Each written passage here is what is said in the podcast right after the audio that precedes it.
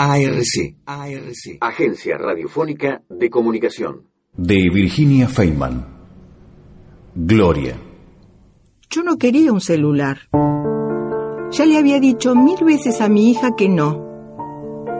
Pude vivir casi 70 años sin celular. ¿Para qué voy a querer uno ahora? Acá en Pico estoy como en mi casa. Conozco a todo el pueblo y me conocen todos. Me las arreglo. Ocho años en Suecia viví. No hablaba el idioma. Nunca había visto nieve. Todavía tenía la epilepsia y, me las arreglé igual. ¿Para qué quiero un celular? Mamá, me dice ella, sos grande. Si te pasa algo, si no tenés cómo avisarme. Adriana siempre se preocupó mucho por mí. ¿Será que la tuve de mayor? Yo quería tener hijos desde chica. Y más de uno. Cinco quería tener. Cuando conocí a Beto, me moría por tener hijos con él. Soñábamos con ver la casa llena de pibes y pibas corriendo, con los amigos y las guitarras, los asados, los cumpleaños. Éramos varias parejas en esa época. De acá, de Pico, Alguno todavía está. La agrupación era el JLN. Gente hermosa. Muy compañeros todos, muy comprometidos. Hacíamos trabajo social. Íbamos al barrio Alcina a llevar comida, a darles clases a los chicos. Se hablaba mucho de política. A mí me encantaba. Porque yo no quería hacer caridad, asistencia nosotros queríamos que hubiera para todos, pero con justicia, que se repartiera bien desde arriba, tomar el poder, eso, y que no hubiera pobres muy pobres, ni ricos muy ricos. Una idea simple, ¿no? Sin embargo, no solo fue imposible, sino que... En fin. Pero bueno, la tuve tarde, Adriana porque con Beto, a ver, nos casamos en el 72, ¿sí? Yo tenía 24 años y él 30. Y no quedé enseguida. Pasaban los meses y nada. Como dos años pasaron. Yo no andaba llevando la cuenta, pero veía que me venía la menstruación y lloraba. Después me componía rápido para salir al barrio Alcina, con las latas de leche molico, los libros, seguía adelante. A Beto se lo llevaron preso antes de la dictadura.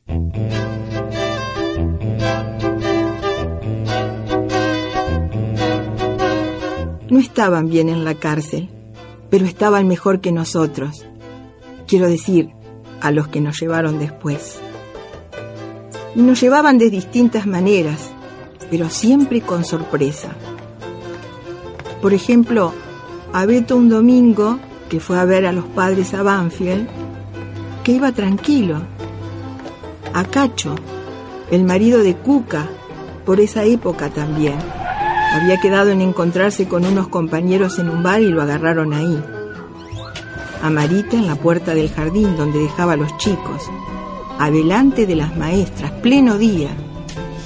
Al marido de Marita enseguida después. Del mismo jardín lo llamaron, que había no sé qué problema, y en la puerta también se lo llevaron. A Cuca le dijeron que la necesitaban de urgencia en la fábrica, y en el camino... Después cayó Gloria. Y después, ahí yo. Por eso yo le digo a mi hija, bueno, no le digo la verdad. Le digo que no quiero un celular porque me lo voy a olvidar en todas partes. Porque no me llevo bien con la tecnología, porque si tengo que estar pendiente de la batería, del cargador, de no sé, de los jueguitos esos que usan mis nietas, le digo así, pero la verdad es que no soporto ver la gente cuando habla por la calle. Me duele. Con un telefonito chiquito que no lo ve nadie, están a cada rato. Desde el supermercado llaman a la casa, que si llevan Coca-Cola o spray. desde el colectivo a la tía que vayan bajando la carne del freezer, desde el videoclub al novio que se alquilan de terror o romántica. ¿Sabes lo que hubiéramos hecho nosotros con algo así? Que mi suegra lo llamara a Beto unos minutos antes. Hijo, mejor no te bajes del tren. Hay un auto raro dando vueltas a la manzana. Señora Marita, no venga al jardín. La maestra esa que siempre le está molestando, la que dice que los chicos son hijos de guerrilleros, estuvo hablando esta mañana con la directora. Cacho, nos fuimos del bar. Había un par de tipos con pinta de servicios. En fin. A mí igual no me salvaba nadie. Mm, no me salvaba nadie. Mi mejor amiga les dijo dónde encontrarme, con todos los detalles.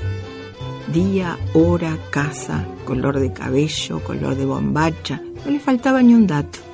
Ojo, yo sé que no es su culpa. Ya lo sé. A Gloria le dieron, la lastimaron mucho. Al día de hoy se nota que no camina bien. Será una secuela. Yo no la trato, ni la saludo, pero la he visto pasar por el centro de pico cada tanto. No pisa bien con ese pie. Vaya a saber. Y bueno, si te hacían cualquier cosa, yo ya sé, sé muy bien por lo que pasó Gloria. Pero bueno, ella les dio mi nombre. Y al día siguiente me vinieron a buscar. Y todo eso me lo hicieron a mí. Además de tenernos tres años en ese lugar, estábamos presos, pero no como en una cárcel. No. No como en una cárcel. Ella me pidió disculpas ahí mismo, apenas me vio, después de un tiempo porque al principio nos tenían aisladas, encapuchadas. Cuando me sacaron la venda por primera vez, yo no vi nada. Tenía los ojos pegados de no sé qué sería. Lágrimas, sangre, mugre. Sola me lo fui limpiando. me llevó un montón de días, pero de pronto pude ver. Y lo primero que vi fue una mujer, lejos, así hablando con alguien, como riéndose, y me pareció que era Gloria, con esa risa que tenía tan de ella, tan alegre. Me puse contenta. Quería abrazarla, pero me agarró un cansancio tremendo, todo de golpe. Se me aflojaron los brazos, las piernas, me tuve que quedar de nuevo en la colchoneta. Me quedé ahí, mirándola de lejos nomás, pensando que ojalá que fuera ella para saludarla al día siguiente. Después no la volví a ver. Ya creía que me había equivocado, que no había sido.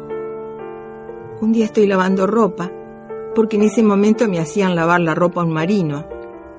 Y viene y me agarra de atrás, de sorpresa. Casi me muero de felicidad. Y abrazarla, de darle besos, yo con las manos todas llenas de espuma, me empecé a reír de no sé qué, a dar saltitos. Y de pronto veo que llora. Y me dice, flaca, fui yo. Flaca, fui yo. Eso era lo único que repetía.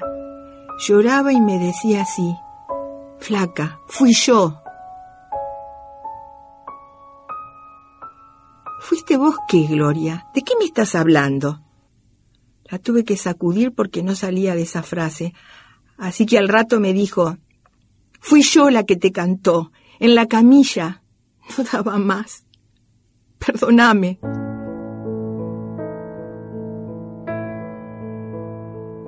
Se quedó ahí llorando, doblada sobre la pileta, casi sobre el agua con espuma sucia. Yo me sequé las manos y me fui. No le hablé nunca más.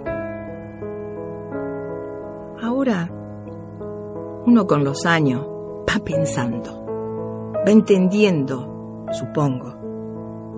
¿Cómo no voy a entender? Yo misma podría haber dado el nombre de alguien y la verdad es que no lo hice, no sé por qué.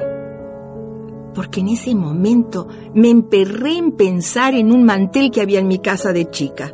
Un mantel de plástico a cuadritos rojo y blanco que usábamos para cenar todos juntos en la cocina cuando llegaba mi papá del trabajo. Y ese mantel se fijó en mi cabeza y me decía que no hablara, que no hablara, que cuidara a los demás de no pasar por lo que yo estaba pasando, que no hablara. Gloria en cambio dijo mi nombre. No es su culpa. Pero no puedo hablar con ella. Bueno, el tema es que cuando me soltaron me fui directo para Suecia. Beto salió en el 83 y se vino a buscarme. Vivimos allá, estábamos bien. Pero yo tenía arritmia cerebral, se llama. Se llama así. Bueno, yo le digo la epilepsia para simplificar. Parece que fue una secuela también. Entonces por los medicamentos y todo no podía pensar en tener bebés. Después se me fue curando. Me redujeron el tratamiento. Me curé vinimos a la Argentina y ahí sí la tuve Adriana. La tuve de grande, pero la tuve. Y terminó siendo hija única. Pero cómo la. Cuando era una bebita toda para nosotros, tan linda. Yo la veía a ella y veía algo nuevo, una vida nueva. Y bueno, ahora mis nietas son dos preciosuras la llevo a la plaza, a las hamacas, al pelotero de Fabio acá en la cortada. Con la más grande el otro día fuimos al cine por primera vez. Todo un acontecimiento. Nada que ver con los videos que ven por la tele. Son divinas las nenas, sí. El año pasado, cuando murió Beto, hicieron un arreglo para quedarse a dormir conmigo un día cada una. Bastante tiempo se quedaron así por turnos. Le decían a la mamá que era lo justo porque ella tenía dos nenas y yo ninguna. Qué graciosas. Muy amorosas, sí. Pero ahora con esto me pusieron mal, porque yo no quería un celular. Ya les había dicho mil veces y ayer con la excusa de la Navidad me lo regalaron. Estaban muy entusiasmadas. A las nenas les brillaba la carita, pero yo no me pude contener. Me dio una bronca tremenda. No sé qué me pasó. No lo quise abrir. Me enojé. Empecé a repetir. No quiero hablar con nadie. No quiero hablar con nadie. No quiero hablar. Medio se asustaron. O se ofendieron, va, no sé. Pero se terminó la fiesta. Adriana se llevó a las nenas volando, yo tiré todo en la pileta, me tomé los remedios y a las dos y media estaba durmiendo. Me levanté de un mal humor espantoso. Toca el timbre mi nieta mayor. Solita vino. Me dio un beso despacio, seria. Yo estaba seria también. Me senté en un sillón cerca de la ventana. Ella fue hasta la mesa donde había quedado la caja del celular sin abrir. Lo agarró, lo trajo hasta donde estaba yo. Se quedó ahí parada. Lo tenía entre las manos y miraba para abajo. Abuela, yo te quería decir que bueno, vos ayer dijiste que no querías hablar con nadie. Pero el celular que te regalamos nosotras, si vos no querés, no es para hablar. También se pueden mandar mensajes de texto. Estaba ahí muy chiquita, muy firme. Yo sentía que me hervía la cara. Fui a la ventana a abrir para que corriera viento. Me despejó un poco. Ella seguía ahí con la cajita. Me senté de nuevo. ¿Y eso cómo es? Levantó la cara contenta. Empezó a abrir la caja rapidísima. Por momentos se le complicaba, pero yo no quería ni tocar. Hizo todo con sus manitos. Al final me muestra el aparato y dice, Mira, Vas a mensaje, crear mensaje. Ahí escribís lo que querés ponerle a alguien. Ponés el número de esa persona y apretás enviar mensaje. Por ejemplo, ¿vos a quién le escribirías? Hacía calor, pero entró aire por la ventana y no sé por qué le dije. A Gloria. ¿Y quién es? Una persona. Bueno, perfecto. ¿Y sabés su celular? No. Pero lo puedo conseguir. Tenemos conocidos en común. Bueno, perfecto. ¿Y qué le querés poner? No sé. ¿Qué hago? ¿Te dicto? No, no, no, yo te enseño. Acá hay un teclado, ¿ves? Tiene letras en cada tecla. Y también puedes usar la escritura predictiva si apretás este botón. Bueno, para, Luli. Más despacio. Yo estaba toda transpirada, me corrían gotas por la cabeza, me apantallé un poco con la mano. A ver, mostrame de nuevo. Despacio. Empezó paso por paso. Los deditos se le ponían más blancos en la punta cuando apretaba las teclas. Lo hacía lento y con fuerza, como para que todo se grabara bien en mi cabeza. Y funcionó. Entendí. Me pareció fácil. La cortina onduló un poco y volvió a entrar un aire limpio, de feriado sin autos. Agarré el celular, miré la pantalla, escribí, Hola Gloria, soy Susana M. Feliz Navidad. Mi nieta lo guardó y me dijo que a la tarde averiguara el número. Se fue a saltitos por la vereda. Mañana vuelve y me enseña a mandarlo.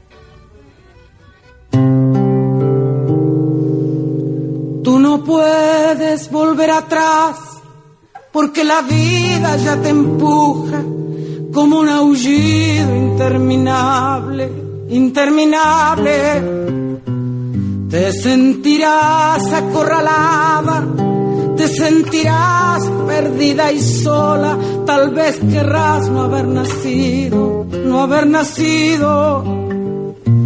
Entonces siempre acuérdate de lo escribí, pensando en ti, pensando en ti, como ahora pienso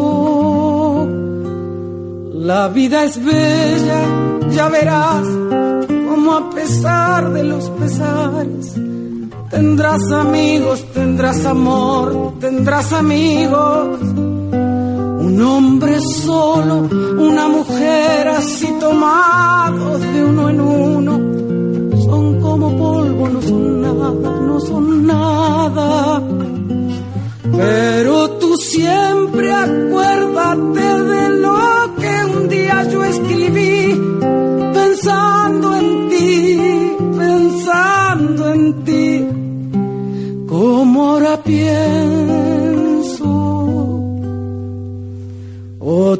esperan que resistas, que les ayude tu alegría, que les ayude tu canción. Entre sus canciones Nunca te entregues ni te apartes. Junto al camino, nunca digas, no puedo más aquí me quedo y aquí me quedo. Entonces siempre acuérdate de lo que un día yo escribí pensando en ti, como ahora pienso. La vida es bella, ya verás, como a pesar de los pesares, tendrás amigos, tendrás amor, tendrás amigos. No sé decirte nada más, pero tú debes comprender que yo aún estoy en el camino, en el camino.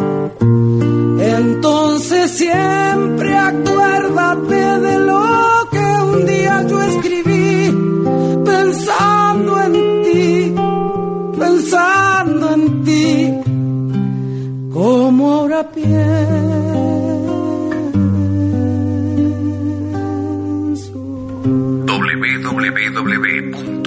www.arcdigital.blogspot.com